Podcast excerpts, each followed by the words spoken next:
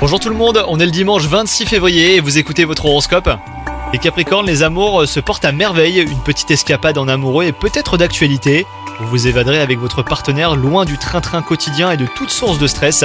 Ça sera le moment idéal pour euh, vous rapprocher davantage, donc profitez-en. Quant à vous les célibataires, il se pourrait qu'une rencontre inattendue vous déstabilise. Votre vie professionnelle, elle aussi, euh, entre épanouissement et insatisfaction.